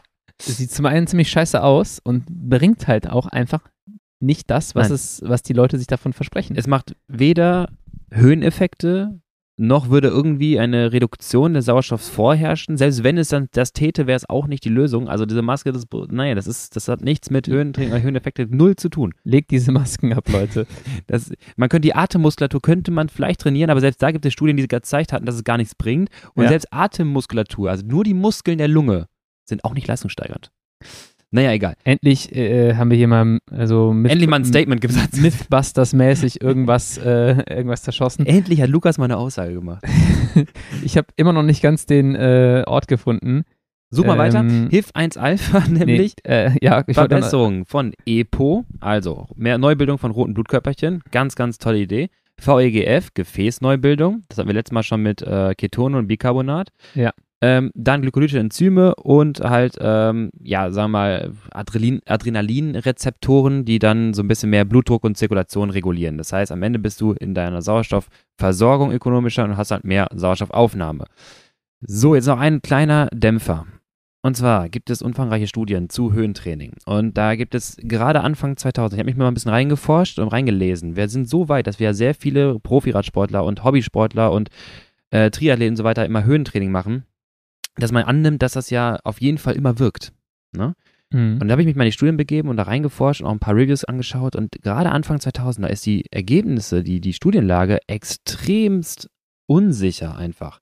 Die Studien, die gemacht wurden, teilweise keine Effekte, teilweise negative Effekte. Die Lai- Laufzeit hat sich bei manchen Lauftests kaum verbessert und wenn sie sich verbessert hat, dann hatten wir irgendwie Laufzeiten in, in sagen wir mal, nicht Profi-Level, sondern wirklich maximal ein bisschen mehr als Hobby-Level. Da hat man was erkannt, so konnte man gar nicht wirklich differenzieren. Ist das die Höhe? Ist allein das Training sinnvoll gewesen? Es war eine so, es ist so eine große Streuung der Ergebnisse, dass man eigentlich sagen müsste, es gibt keine große äh, Evidenz, dass wirklich sich signifikant stark die VO2 Max dadurch verbessert.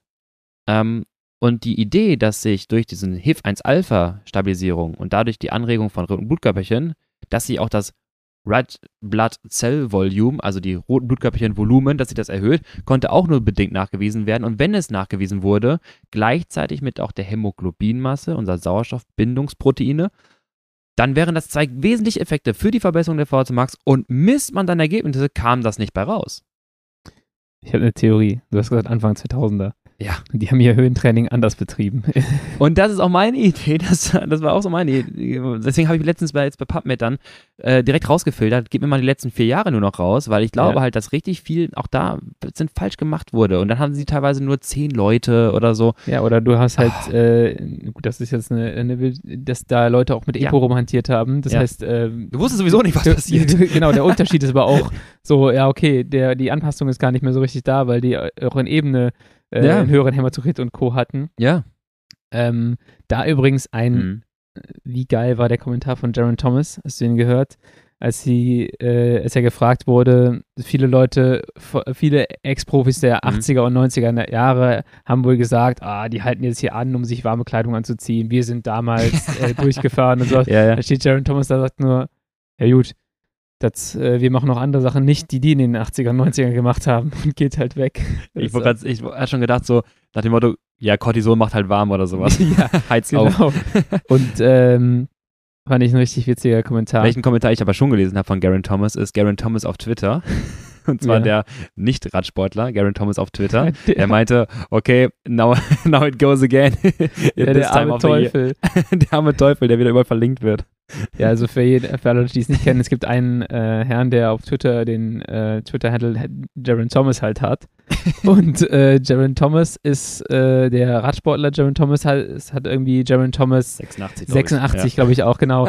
Aber alle taggen immer Jaron Thomas und Das ist irgendein Dude in so Großbritannien. Dude in Großbritannien, der halt mega viele Follower auch schon hat und dann irgendwie normalerweise im Juli halt die ganze Zeit Twitter-Notifications bekommt, aber jetzt halt auch im Mai, weil G fährt halt gerade den Giro. Ja, Ähm, das ist gut. Den Ort, den ich gesucht habe, der auch noch häufig benutzt wird, ist Isola 2000. Ähm, am Col de Lombard, das ist ein Grenzpass äh, zwischen Italien und Frankreich, der liegt auch auf 2100 Metern Höhe. Aber äh, ja, das ist einer der wenigen Orte noch. Ja. Für weitere Reisetipps einfach LEN, KLN auf Twitter oder Ja, Instagram anschreiben. Genau. Ähm, aber um das Problem der Höhe, äh, der, der Logistik ein bisschen zu umgehen, gibt es ja auch andere Möglichkeiten. Es gibt Höhenzelte. Damit kann man dieses Sleep High machen Mhm. und Train Low Ja. eigentlich ziemlich perfekt umsetzen.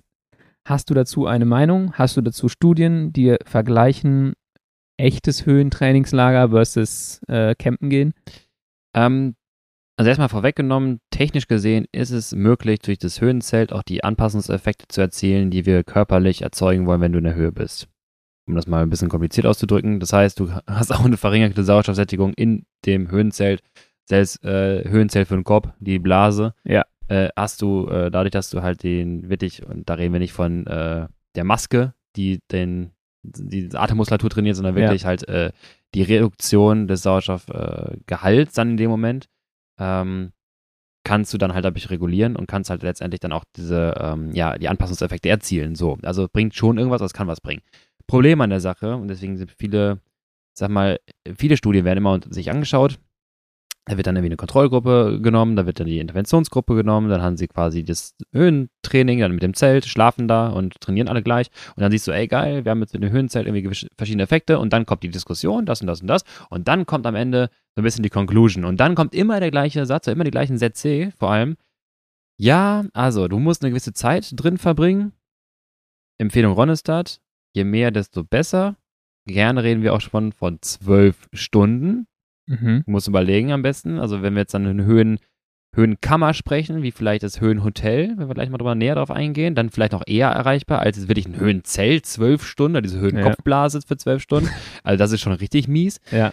Ähm, und immer die gleiche Argumentation ist reduzierte Schlafqualität, weil einfach das Ding brechen laut ist. Und auch äh, Ja. ein, glaube ich, Kommentar auf meine Frage bei Instagram. Ähm, potenzielle Gefahr der eigenen Beziehung, äh, dass die Partnerin, der Partner darauf irgendwann keinen Bock mehr hat. Ja. Und auch, glaube ich, unsere Zuschrift von, äh, von unserem werten Baller, der auch meinte, ja, muss man. Ja, da kann ich, kann ich ganz viel zu Ja. erzählen. Also als Baller sich sein Höhenzelt äh, angeschafft hat, äh, hat er sich eine wunderschöne Konstruktion gebaut aus seinem Schlafzimmer durch den Fenster, durchs Fenster, den Schlauch raus, dann außen am Haus langgelegt und dann in das Badezimmerfenster wieder rein, wo er den Generator stehen hatte, der halt den Lärm macht. Aber auch an den die- Fliesen wahrscheinlich auch 17 Mal gescheppert, noch mehr verstärkt oder so. Ja, das hat er Okay. eigentlich, äh, das war alles so, so in Ordnung. Also Gut. er hat den Generator im, im Badezimmer stehen gehabt, der die Hitze produziert, der den Lärm produziert. Und das, wahrscheinlich haben die Nachbarn sich auch gedacht, so, was ist das für ein Typ? Warum legt der jetzt so einen Schlauch da aus seinem Zimmer in das andere Zimmer rein? Just Berlin Things. Ja, aber das war hier in Köln, so, als er das okay, gemacht gut. hat. Ähm, und dann halt kommt das Zelt, äh, das kommt an den Schlauch angeschlossen. Mhm. Da äh, legst du halt die Matratze rein ähm, und dann hast du halt dann diese, ja, dein, dein äh, viereckiges Zelt in deinem Schlafzimmer. Das Problem ist, auch das Zelt knistert relativ laut Mhm. und deswegen ist das auch echt nervig äh, oder soll zumindest nervig sein. Ich habe noch nie im Höhenzelt gepennt. Aber ja, ich glaube, als, als Partner oder Partnerin ist das schon äh, sau nervig, ähm, wenn du dann da mitgefangen bist in einem Zelt. Du, du wirst dann irgendwann, wirst du, nachdem du wieder aus dem Zelt rauskommst, so als Partner oder Partner, wirst du wieder so richtig, wirst du richtig fit und denkst dir so, was geht eigentlich? Erstmal geht es dir wahrscheinlich richtig Ja, kacke klar. für so die Zeit, wo du drin So bist. richtig und denkst so, irgendwie so ein bisschen. ähm, genau, also die, die Höhenzelte haben ihre Vor- und ihre Mhm. Nachteile. Also du bist extrem flexibel, du kannst einstellen, was du willst. Ich weiß nicht, wo die Grenze ist mit dem Höhenzelt, aber du kannst ja auch 2700 Meter äh, sozusagen schlafen oder Genau, ich wollte sagen, 2,8 oder sowas. Vorteil ist halt, du kannst noch regulieren. Du kannst Genau. es noch ein bisschen hochdrehen, das Ganze. Und du kannst dann aber trotzdem in deinen normalen Trainingsumgebungen trainieren, weil das ist Mhm. das, was ich, äh, was ich jetzt auch als Erfahrung habe aus den Höhentrainingslagern. Du bist extrem eingeschränkt. Ne? Ja. Du pennst da irgendwo am Arsch der Heide auf dem Berg, musst halt auch dementsprechend ja immer wieder auf 2200 Meter hochfahren Mhm. und ähm, du fährst, wenn du vor allem so einen, so einen Kindermotor hast wie ich, dann musst du halt irgendwie auch die richtige Übersetzung einpacken, weil Ja. du fährst am Ende immer anderthalb, zwei Stunden berghoch und du willst aber erstmal Grundlage fahren oder locker fahren äh, am Anfang. Und ähm, ja, das heißt, da ist es schon deutlich geiler, wenn du, wenn du hier irgendwo im Flachland im Höhenzelt pennst, weil du halt auch flexibel bist. Was du halt nicht tun solltest, ähm, auch hier äh, die Frage kam rein, was passiert, wenn ich das Höhenzelt ähm, nicht auf irgendwie 2,7, sondern auf äh, 4,5 einstelle Mhm. oder sowas. Ja, da hat der Baller auch eine geile Story zu. Da ist er aufgewacht und hatte extreme Kopfschmerzen und hatte dann Fieber für einen Tag. Oh ist dann wieder weggegangen. Ähm, aber ähm, ja, ich, ich weiß nicht genau, wie der Generator ausschaut, aber ich glaube, der zeigt dir halt nicht an, dass du, also Mhm. zumindest der den Baller hat offensichtlich, der zeigt nicht an, du Bro, bist, du bist auf 6000. Du bist auf 6000, sondern der zeigt dir halt irgendwie äh, andere Parameter an. Mhm.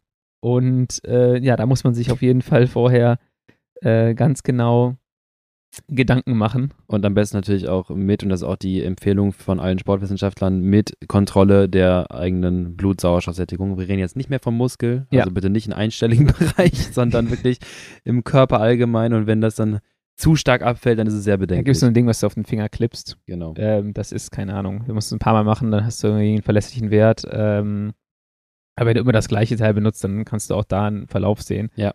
Äh, und da solltest du halt schauen, dass du da nicht zu sehr abrauscht. Ähm, Genau, um dir jetzt viele Zuschriften, viele Fragen einmal mit zu beantworten. Höhenzelt, also als gute Alternative, äh, würde ich sagen, ist eine gute Lösung, weil einfach auch flexibel einsetzbar mit den angeschrieben, äh, angesprochenen Problematiken, ne, der, der Handhabbarkeit, wie ist das, wie wirkt sich das auf meine Schlafqualität aus, wie kann ich mein Training machen, was habe ich für Möglichkeiten. Ich glaube, die Stories gehört zu haben, irgendwie früher Armstrong und Ulrich, glaube ich, da gab es auch Räume, die präpariert waren, Ja. dann hing der Ka Generator im Keller. Ja. Solche Sachen sind dann irgendwo möglich. Natürlich, das ist dann wiederum schon etwas, weil wir auch mit, den, äh, mit dem Kostenpunkt einmal gefragt wurden. Ja. Also das wird dann schon etwas umfangreicher und größere Investitionen sein. Hö- Höhenzelt, sich- Höhenzelt, Ja. ja, 3000 bis 4000 Euro muss Genau. man damit rechnen. Genau, 3.000 bis 4.000 Euro. Ich glaube, nee, Generator und Höhenzelt gesamt wäre jetzt 3 bis 4, ne? War Genau, das? ja, ja, Genau. Das ist jetzt mal nie, keine, nicht wenig Geld auf keinen Fall, ähm, aber ja irgendwo eine Investition, die man schon vielleicht in dem einen oder anderen Bereich tätigen könnte. Ich glaube, Ja. es gibt auch diese eines, eine YouTube-Format von diesem einen äh, Broker in London oder sowas, der dann auch meinte, ich werde jetzt Profi und sich auch, Der ist ja auch Profi geworden. genau, der ist Profi geworden, der hat auch mit viel mit Höhenzelt hantiert. ja, ne? der, war, der war jetzt ähm, zwei Jahre auch bei, äh, bei Alpecin. Mhm. Ähm, der Typ ist auch super Aero, hat, hat, hat, Genau. hat alles raus optim optimiert. Ähm, Spannend, oder? Boah, fällt der Name gerade nicht an, ist ein Engländer. Ja. Kann ich hier gar nicht auch gleich mal raussuchen, äh, aber ja, der hat auch alles investiert und bei ihm hat sich das gelohnt. Äh, ich glaube, das ist so ein Teil, den, den machen wir gleich noch im Podcast, so für wen ist es relevant, Mhm. ähm, für wen hilft es.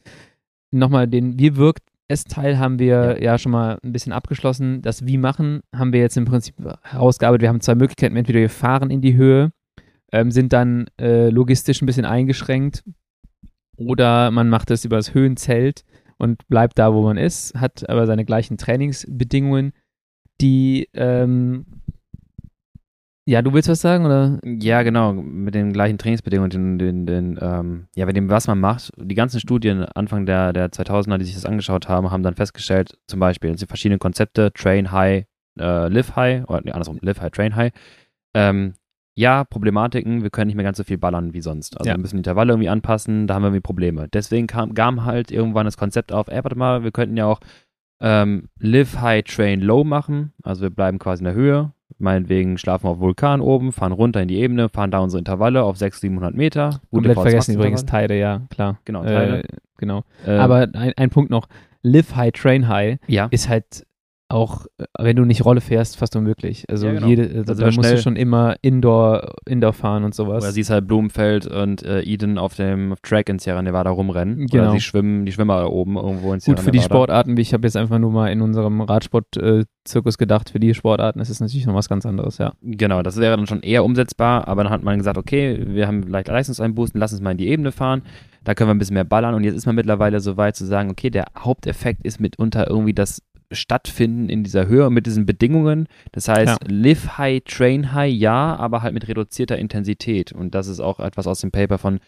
äh, Ronestad, die sich dann, äh, die haben meinten auch als Empfehlung, ja, genau, ähm, geht dann eher in die Richtung, wir bleiben mal gesamt oben, wenn es dann irgendwie geht, so gut Ja. es geht, und kombinieren dann einfach viel Umfang im Low-Intensity-Training in der Höhe. Der Trainingsreiz ist von alleine schon da. Ja. Die Anpassungseffekte, die wir wollen, durch Erythropoese, durch ähm, ja, mehr rote Blutkörperchen, durch Veränderung des, der Blutzusammensetzung, mehr Hämoglobinmasse, all das, was die VO2 Max bedingt und verändert, ist das Stattfinden in der Höhe und das Trainieren Ja. in der Höhe. Und da brauchen wir eigentlich auch keine großen Intensitäten mit einzustrauen.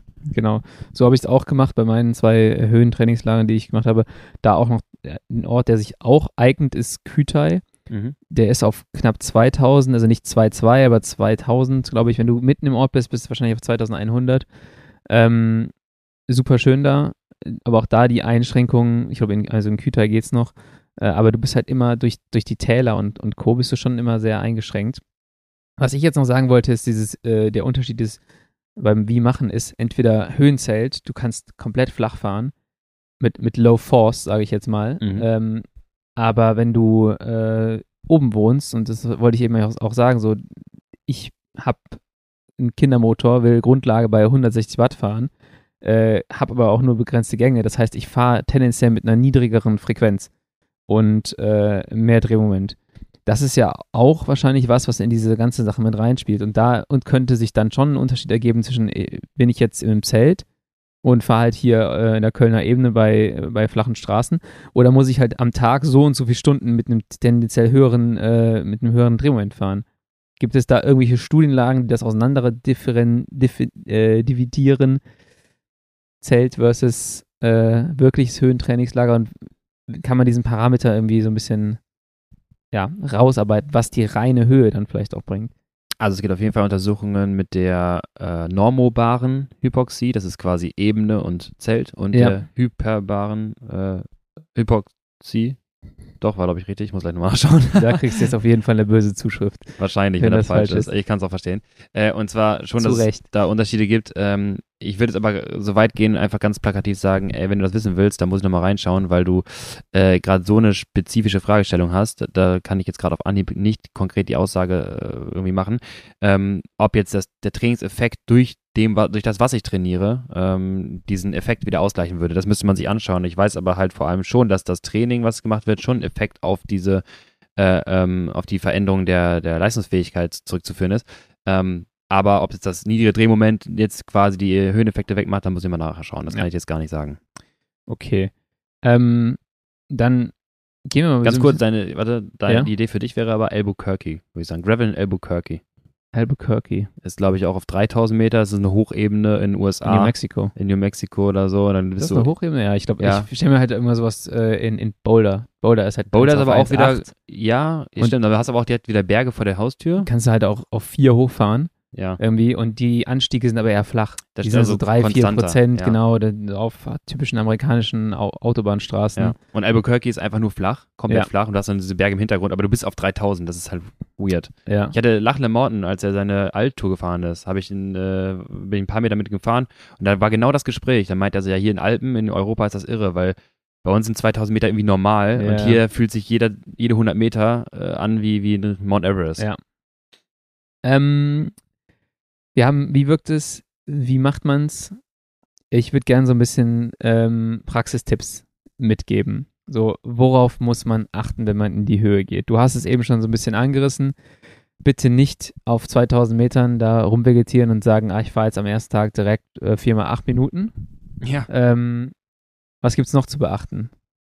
Und zwar, dass zum einen eine akuten Effekte durch die Höhe sind, dass du Körperflüssigkeit viel verlierst, ähm, was meist stark impliziert, dass man extrem schnell abnimmt. Ja. man sich auch relativ leicht und schön und äh, lean und was auch immer fühlt, aber auch einfach sehr viel Flüssigkeit verliert. Und die Empfehlungen sind daher, ähm, also äh, bei Männern kann es sein, dass du bei einer Höhe von, okay, jetzt übertreiben wir ein bisschen, was wir im Training nicht haben, aber 4000 Meter, hast du schon Verluste von 1,9 Liter extra pro Tag Flüssigkeit, Boah. die du theoretisch kompensieren müsstest. Das ist schon Wenn ordentlich. wir jetzt einfach eine Linearität herstellen würden und sagen wir 2000 Meter, wären trotzdem, sagen wir mal, knapp ein Liter, den du halt mehr kompensieren müsstest, allein dadurch, dass du halt in der Höhe bist. Ja. Und da sollte man wirklich drauf achten. Frauen sind wir dann ähm, bei 900 Milliliter in der Höhe, ähm, also knapp irgendwie 500 bis 700 Milliliter, die wir vielleicht auf 2000 Meter oder 2,3, 2,5 mit dazu packen sollten. Äh, und das sollte man wirklich beachten, im Training, aber auch so im Alltag. Das heißt, du sollst den ganzen Tag trinken. Das merkst du irgendwann auch. Ich finde, das Ja. war auch mit eins der akuten Effekte, die ich gemerkt hatte, du hast ständig so einen trockenen Mund irgendwie.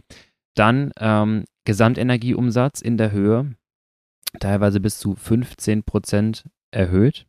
Ähm, also was, was jetzt vielleicht irgendwie äh, hier noch 2000 äh, Kilokalorien Energieumsatz sind, sind da oben dann schnell, boah, das, keine Ahnung, was das hab ich auf Glatteis be- 2300?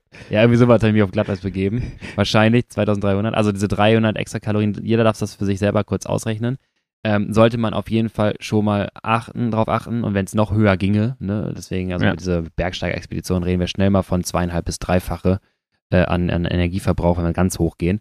Also da ist auf jeden Fall extrem viel, äh, was, was ähm, man mehr an Energie verbraucht, was, was man sonst, sonst nicht eben auf dem Schirm hat. Du kannst direkt die Brücke schlagen zu deiner Eingangsstory. Wenn du tendenziell Ja. mehr Flüssigkeit verlierst Ja.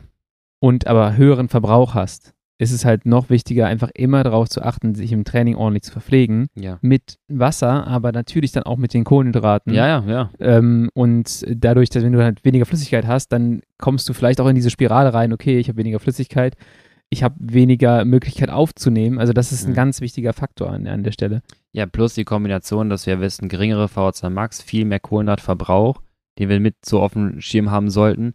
Dehydrierung, wenn wir es nicht Ja. beachten, wirkt auch stark leistungslimitierend und zum Teil auch sogar fettoxidationshemmend und vermehrt glykolytisch wirkend. Ja. Ne, weil dann haben wir weniger, sag mal, äh, weniger Durchblutung unserer Muskulatur möglich. Ne? Und das wiederum bedingt, wenn wir trotzdem Leistung dranbleiben, dass halt kein Sauerstoff an den Muskel kommt und wenn kein Sauerstoff vorhanden ist, dann ist halt ver- vermehrt die Kohlenhydrat, der Kohlenhydratverbrauch. Das heißt, wir haben eine multifaktorielle Kombination, die einfach uns sagt, ey, ne, mach Flüssigkeit und Carbs, weil das ist da oben nochmal was anderes als auf der Ebene. Ja. Genau, das sind so die größten akuten Empfehlungen. Dann halt Pacing, hat man gerade gesagt, klar. Ähm, Intervalle vielleicht nicht ganz so am Anfang wählen, eher Low-Intensity-Training. Ja. Dauer zwischen mindestens zwei, eher drei Wochen. Das ist schon besser, drei Wochen. Ja. Wenn nicht sogar geht, vier bis fünf. Äh, aber drei Wochen schon mindeste. Also damit Und fallen schon mal die ganzen berufstätigen Leute erstmal raus. Bei einem fünf Wochen, ne, wer es mit dem Ötzi richtig ernst meint, Der der muss muss, auch mal- sich fünf Wochen Urlaub nehmen. Da, da muss auch mal ein bisschen Einsatz zeigen, definitiv. Ähm, zum Thema was beachten. Mhm. Ähm, ich denke mal, wichtig ist einfach nur so ein paar Praxistipps. Kauft euch so ein äh, Sauerstoffmessgerät, was ich eben erwähnt habe, so ein Ding, was man sich auf den Finger klippen kann. Mhm. Ähm, ist das ein Pulsoximeter? Das der ist richt- richtig. Ja. ähm, Gibt es bei Amazon, kostet nicht viel. Äh, ansonsten würde ich auch empfehlen, nehmt euch äh, Rollen mit, weil im Gebirge natürlich auf der Höhe oftmals schlechtes Wetter. Mhm. Ähm, Auto ist auch wichtig, also ins Höhentrainingslager. Gut, ich glaube, die wenigsten fliegen auch äh, ins Höhentrainingslager, weil es einfach logistisch super schwierig ist. Ja. Aber ein Auto ist von Vorteil, weil dann kannst du deine, deine Räder ins Auto packen, du fährst ins Tal oder irgendwo hin, wo es nicht so scheiße ist vom Wetter, oder du parkst halt auch mal das Auto unten mit Mhm. den und ähm, fährst dann komplett flach. Dann musst, dann sparst du dir vielleicht auch diesen Anstieg am Ende. Ansonsten hast du gerade schon gesagt, am Anfang erstmal brauchst du eine Eingewöhnungsphase. Fahr erstmal eine Woche, würde ich mal schätzen, oder mindestens fünf Tage nur locker und halt dich fern von irgendwelchen äh, Experimenten auf der Höhe. Auch, äh, ne, jetzt- alle haben Bock hier im Höhentrainingslager, äh, coole Umgebung oder sowas. Versuch mal nicht den Ortsschildsprint auf 1900 Ja. Meter mitzunehmen. Äh, Nicht das klassische Trainingslager durchbrennen Anfang des Genau. Jahres in Mallorca, genau. Es ist also, man muss das wirklich als äh, sehr entspannten Radurlaub sehen, so ein Höhentrainingslager. Mhm. Ne? Man ist in einer schönen Umgebung, man fährt ganz locker, schön viel Essen dabei, eine gute Übersetzung wählen. Sonnencreme hast du auch schon gesagt, ist super wichtig. Also das sind so meine Erinnerungen auch ans Höhentrainingslager. Und ich muss sagen, ich fand das, ich habe danach schon was gemerkt. Also nicht, also ich war beides mal, glaube ich, zwei Wochen in der Höhe. Ja. Ja, du wolltest was ansetzen? Ich wollte sagen, du bist doch hier äh, Lindler, äh, dein Best, deine beste Ja, so- Performance ist danach gefahren. Genau, sowas zum Beispiel, das ist, du merkst halt jetzt nicht so, boah, Alter, mein 5-Minuten-Wert ist um 40 Watt höher, aber du merkst, ich habe das Gefühl gehabt, das ist eine super stabile Basis Hm. für kontinuierlich gute Leistungen. Ich war dann ähm, kurz danach nochmal äh, in den Alpen in Annecy, auch sehr, sehr empfehlenswert, ähm, da mal hinzufahren in die Region. Aber habe dann gemerkt, äh, im Rennen im Jahr gab es relativ wenig Radrennen. Obwohl, nee, ich bin sogar noch, äh, dann das eine Mhm. Rennen, was ich gefahren bin, bin ich auch Dritter geworden. Ähm, das war in Sulgen. Äh, damals war es, glaube ich, ich weiß gar nicht, ob es ein Crit-DM-Quali-Rennen war. Wir sind auf jeden Fall auf dem Hinweg nach Annecy da vorbeigefahren. Mhm. Das Rennen lief gut, die Intervalle in den Tagen danach äh, liefen auch alle sehr, sehr gut und ich hatte das Gefühl, ich kann im Prinzip immer abrufen. Und das war in dem Zeitraum wahrscheinlich drei Wochen, vier Wochen, nachdem äh, ich im, im Höhentrainingslager war. Ähm, und habe immer das Gefühl gehabt, es ist einfach eine sehr, sehr stabile, gute Basis ähm, für auch für weiteres Training vielleicht. Ja, das wäre genau das. Also, ne, wann, wann mache ich ein Höhentrainingslager? Es bedingt ja auch so ein bisschen die Fragestellung dann. Ne? Wann, wann ist es wirksam? Vielleicht halt im Frühjahr für einen gewissen Trainingsblock, danach im Sommer nochmal eine spezifische Vorbereitung. Entweder auch vielleicht so ein bisschen das Risiko, das Hauruck-Prinzip. Okay, ich habe mein großes Wettkampf-Highlight, von mir aus ein Ötztaler oder so, und jetzt möchte ich mich da spezifisch vorbereiten. Oder ich habe einen Wettkampf, der in die Höhe geht und ich muss mich da akklimatisieren und mache das deswegen auch vorher. Ähm, all diese Parameter, das muss man sich natürlich wohl überlegen. Äh, und dann ist wirklich die Empfehlung, ähm, ne, versucht das auch wirklich lieber ruhiger als zu intensiv, sonst geht Ja. das nach hinten los, weil wir einfach nicht ganz genau sagen können, was passiert. Wir haben starke Varianz in Responder und Non-Responder. Das ist einfach so und die Studienlage kann es nur bestätigen, dass du halt teilweise kaum Effekte hast, weil sich das Ganze so ein bisschen interferiert. Ähm, und was man halt am ehesten noch machen könnte, sind wirklich Parameter zu wählen in der Höhe, die jetzt nicht nur objektiv arbeiten wie Leistung, sondern schaut ihr euch die Herzfrequenz Ja. an, bleibt die stabil, ähm, die ist etwas reduzierter, nicht verwechseln mit einer Leistungsverbesserung, sondern einfach alles ist ein bisschen gehemmter. Schaut euch vielleicht Laktatkonzentrationswerte an, wenn ihr Laktatscout mit dabei habt. Ähm, guckt mal, dass ihr dann Klar, jeder, jeder hier mit dem Laktat-Scout unterwegs. mittlerweile, muss ich sagen, es verbreitet sich mehr. Ich bin da Fan von. Ähm, wie man das einsetzen kann im Training, würden wir mal in einer anderen Podcast-Folge besprechen, okay. würde ich sagen. Äh, aber bleibt mal vielleicht am Anfang unter 2 Millimol. Denk aber auch wieder dran, wir haben vermehrt Laktatausschüttung ins Blut, kann am Anfang die Werte verfälschen. Und ganz wichtig, subjektives Belastungsempfinden. Skala 1 bis 10, wie fühlt es sich an? Und wenn es dann chronische 7 ist, 6 ist, Ja. ist das zu viel. Dann mach lieber weniger. Lieber we weniger ist da wirklich mehr in dem Fall, Ja. weil du dich sonst komplett verrennen kannst. die meisten Leute sehen sich ja auch so ein bisschen, äh, die, die kommen nicht so richtig damit klar, das Gefühl zu haben, ich fahre jetzt hier keine Intervalle oder ich fahre hier nicht schnell und so. Ja, ja, genau, genau. Das Wichtige Muss ist ja einfach, gar nicht. mach dein Ding, glaub an den, an den Prozess und mach es halt locker und hetz dich nicht. Ich glaube, das bringt am Ende am allermeisten, als wenn du dann da jeden Abend sitzt am Esstisch und denkst so, scheiße, ich bin heute wieder, ich bin schon sechs Tage keine Sweet Spot Intervalle mehr Ja, ja. gefahren oder ich habe kein VHC Max Training betrieben. Äh, das muss man wirklich komplett ausblenden in so einem Höhentrainingslager. Da ist man dann wirklich für einen gewissen spezifischen Zweck und man sollte sich da nicht stressen. Ja, klar. Ma- mach sie, Udo Lindenberg sagt, mach dein Ding. Ja.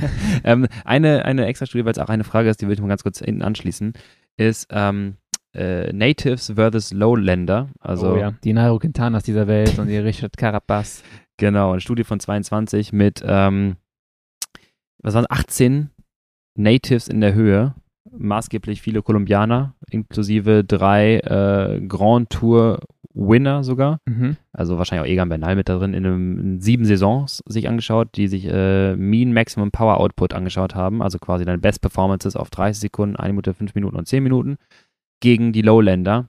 Und ähm, dass man schon sieht, ab einer gewissen Höhe, und zwar, wir reden da so ungefähr ab 1000, 1500 fängt das schon zum ersten Mal an, dass eine 5-Minuten-Performance sich bei den Lowlandern auf jeden Fall äh, schon reduzierter äh, auswirkt. Und die wirklich, und das ist halt auch in der Studie nachgewiesen, die werden auch schlechter, die, äh, die Natives, aber höchst signifikant wirklich deutlich bessere Leistungsergebnisse erzielen ab 2000 Meter. Das ist richtig gut, dass du es ansprichst, bevor wir das vergessen. Äh, ein weiterer Sinn auch von Du, war das Höhentrainingslagern. nach Kolumbien aus? Äh, nee, Achso.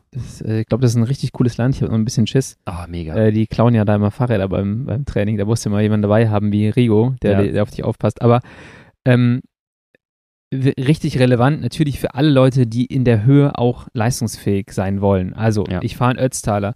Ähm, da macht es, da, und das, das bringt uns auch zu dem nächsten Punkt, für wen macht das alles Sinn?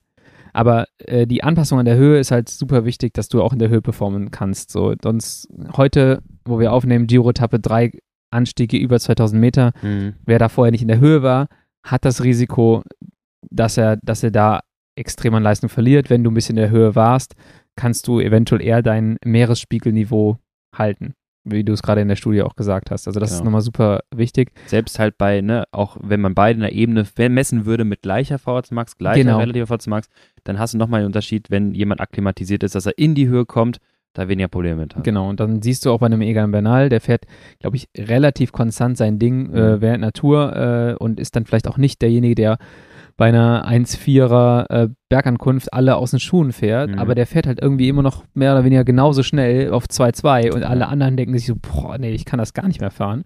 Und äh, das hast du auch da gesehen, wo er die Tour gewonnen hat, äh, Richtung Tignes, Col d'Azeran ist er noch Ja. drüber, äh, da hat er die hinten raus auf den letzten Kilometern, glaube ich, stehen lassen, Genau, wo du schon bei 2,2 und aufwärts unterwegs bist.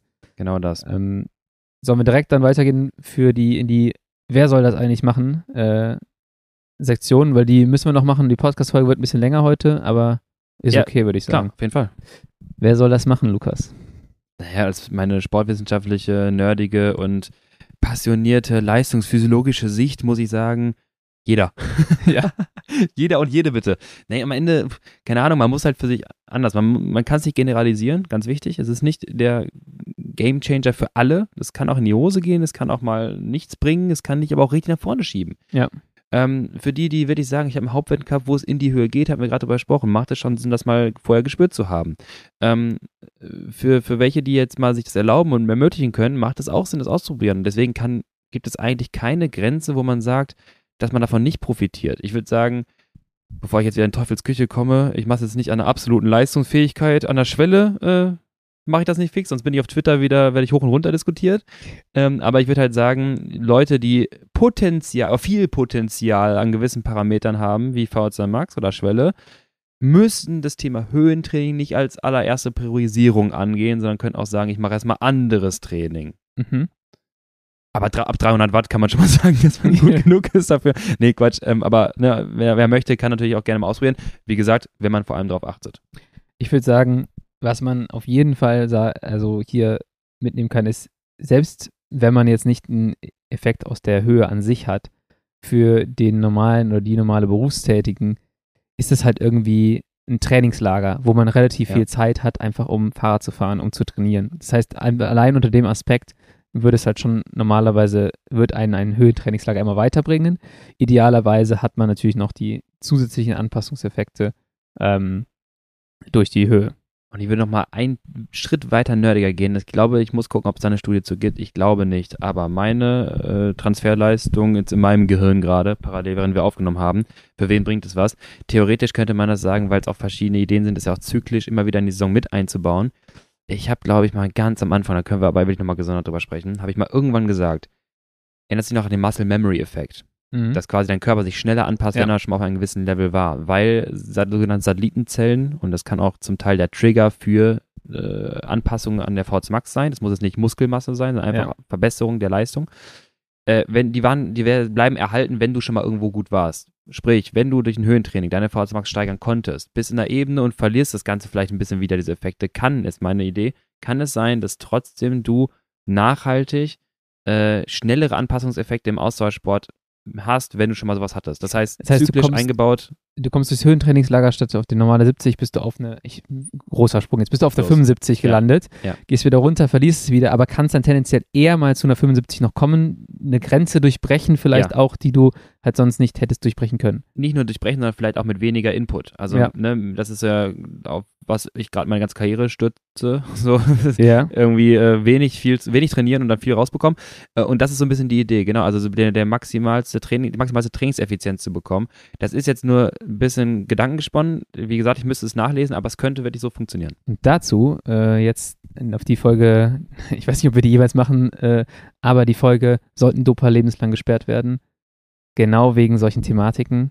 Äh, genau einmal äh, einen Standard gesetzt haben, dann zwei Jahre gesperrt, äh, dann wieder relativ easy auf das Niveau kommen. Gesonderte Folge, weiß nicht, ob wir uns da in die Nesseln setzen. Könnt ihr mal sagen, ob ihr die Folge gerne hören würdet. Ähm, ja, machen wir wann anders. Aber auf jeden Fall auch nochmal ein guter, ein guter Hinweis da äh, ja. in die Richtung. Für, ich würde sagen, wir haben jetzt soweit viele Sachen abgequatscht. Ich würde ein paar Antworten nochmal schreiben auf Instagram für so viele Fragen, die wir bekommen haben, die jetzt vielleicht heute nicht so ganz spezifisch beantwortet wurden. Ich habe noch einen kleinen Ausblick für die Zukunft, denn in meinen Recherchen zu Höhentraining stößt man relativ rasch dann irgendwann auf Hitzetraining. Denn auch Hitzetraining ja, ja. hat Einfluss auf Blut und kann sogar zum Teil Effekte von Höhentraining mit sich bringen und vielleicht die kostengünstige Version sein von Höhentraining, wenn du einfach in so einem Sweatsuit auf der Rolle zu Hause dir die Kante gibst. Ähm, aber das würde ich sagen, ist wirklich eine gesonderte Folge. Definitiv. Ich habe noch einen Punkt hier. Wir haben ja auch äh, ein Video zu Höhentrainingslager mal gemacht. Es ist jetzt tatsächlich das allererste Video auf dem Science YouTube-Kanal genau. ähm, mit Arthur Kluckers. Hier an der Stelle auch nochmal Arthur. Äh, macht sich eher extrem gut im ersten Jahr Profi. Ja. Äh, gibt dem alle mal einen Follow auf Instagram. äh, den müssen wir noch ein bisschen pushen. Äh, saunetter Kerl, extrem talentiert. Den seht ihr da in, im Video. Äh, in Tinje einfach ein bisschen darüber sprechen, äh, wie sich das Höhentrainingslager so auswirkt. Äh, ich glaube, er hat das schon in der U23 angefangen. Also hier kleiner Shoutout an Arthur Kluckers äh, aus Luxemburg. Äh, alle mal folgen. Schaut es euch an auf YouTube. Er erklärt ganz gut, was er gerade macht und wie es sich anfühlt. Deswegen auch da lernen wir so ein bisschen noch von der Expertise von den Pros. Okay, ich würde sagen, ab ins Höhenzelt, Lennart. Attacke. Ja, würde ich auch sagen. Äh, vor der Crit TM nochmal so einen schönen fünf Wochen Block im Höhenzelt. Mit Hitze. Mit Hitze. Vielen Dank fürs Zuhören. Lasst äh, uns gerne euer Feedback zukommen. Ja. Vielen Dank auch für die ähm, ersten Bewerbungen, die wir bekommen haben. Äh, Cutterinnen und Cutter, äh, Coaches. Auch da, wenn ihr es jetzt erst hört, meldet euch bei uns. Und ähm, ich würde sagen, wir hören uns nächste Woche wieder. Und vielen Dank fürs Zuhören. Dankeschön. Ciao. Ciao.